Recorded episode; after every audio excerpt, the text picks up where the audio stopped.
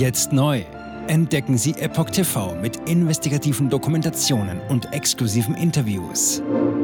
EpochTV.de Willkommen zum Epoch Times Podcast mit dem Thema Covid-19-Impfstoffe. Studie.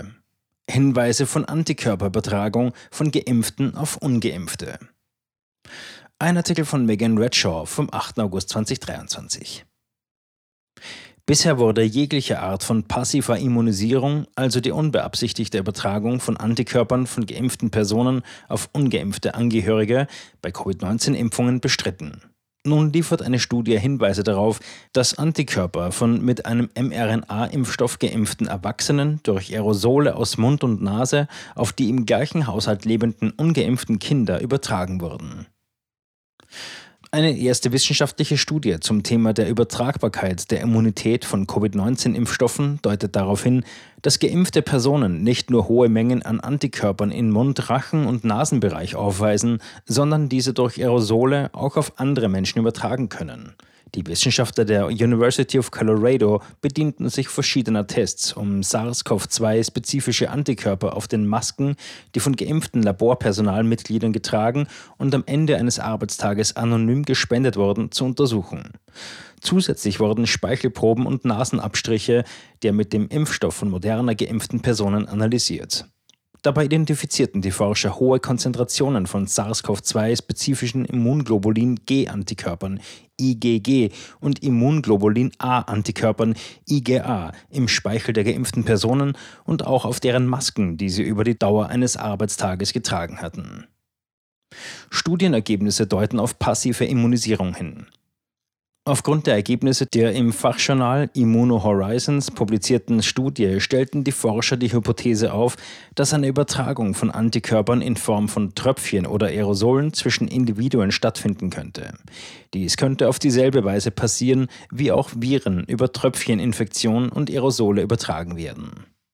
Um diese Hypothese zu überprüfen, wurden Nasenabstriche von ungeimpften Kindern aus Haushalten mit entweder geimpften, mit Covid-19 infizierten Personen oder ungeimpften Eltern abgenommen und analysiert. Insgesamt umfasste die Studie 34 Gruppen, wobei eine Gruppe jeweils aus den Eltern und den im Haushalt lebenden Kindern bestand.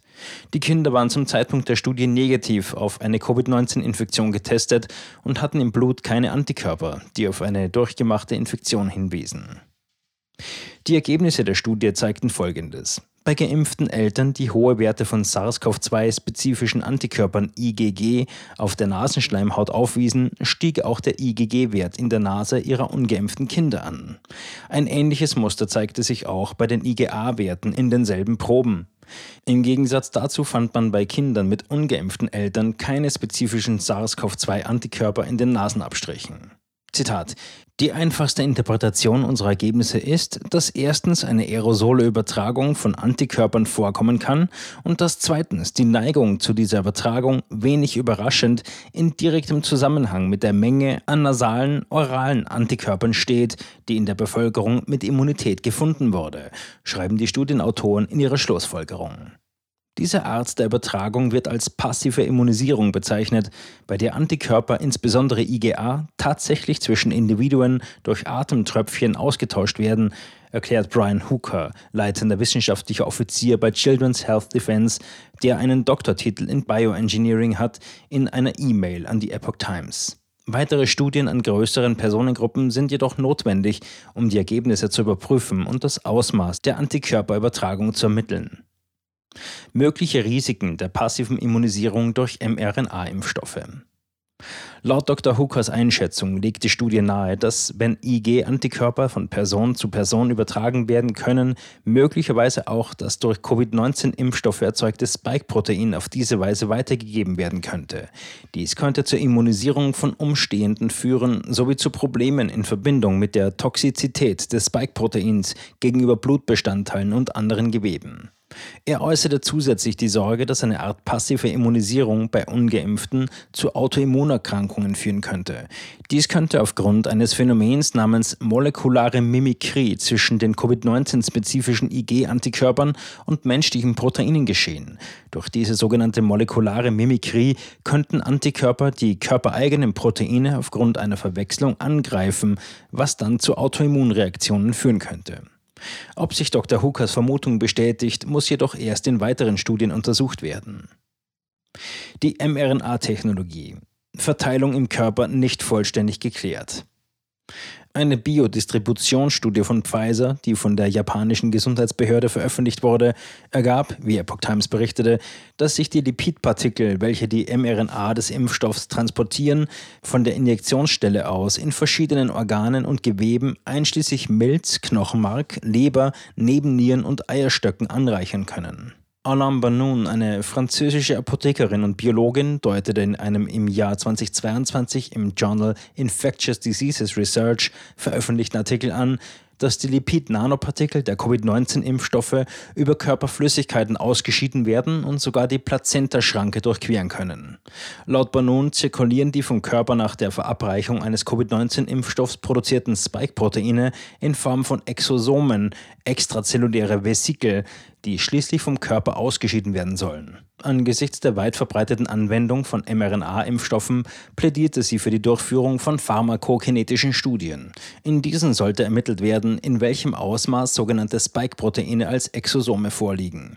Des Weiteren sollte untersucht werden, wie diese aus dem Körper ausgeschieden und welche Bestandteile der mRNA-Impfung von einer gegen Covid-19 geimpften Person auf andere Menschen übertragen werden können. Laut offiziellen Angaben des Unternehmens Pfizer, das gemeinsam mit BioNTech ebenfalls mRNA-Covid-19-Impfstoffe herstellte, gäbe es jedoch keine passive Immunisierung bei der verwendeten Technologie. Da im Körper kein Virus produziert wird, findet auch keine Ausscheidung statt. Der Impfstoff kann nicht durch Ausscheidung eingeatmet werden und kann nur durch eine verabreichte Dosis, intramuskuläre Injektion in den menschlichen Körper gelangen, so eine Sprecherin von Pfizer in einer bisher noch nicht revidierten Stellungnahme aus dem Jahr 2021. Jetzt neu. Entdecken Sie Epoch TV mit investigativen Dokumentationen und exklusiven Interviews. Noch heute kostenfrei anmelden und völlig unverbindlich testen. Sehen Sie jetzt gratis den weltweit ersten Dokumentarfilm zur ESG-Bewegung Der Schattenstaat. Wer hat die Kontrolle? eine originale Epoch Times Produktion. Besuchen Sie uns auf epochtv.de.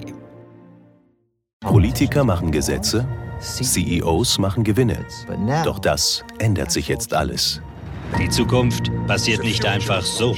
Die Zukunft wird von uns gestaltet, durch eine mächtige Gemeinschaft wie Sie hier in diesem Raum. Wir haben die Mittel, um den Zustand der Welt zu verbessern.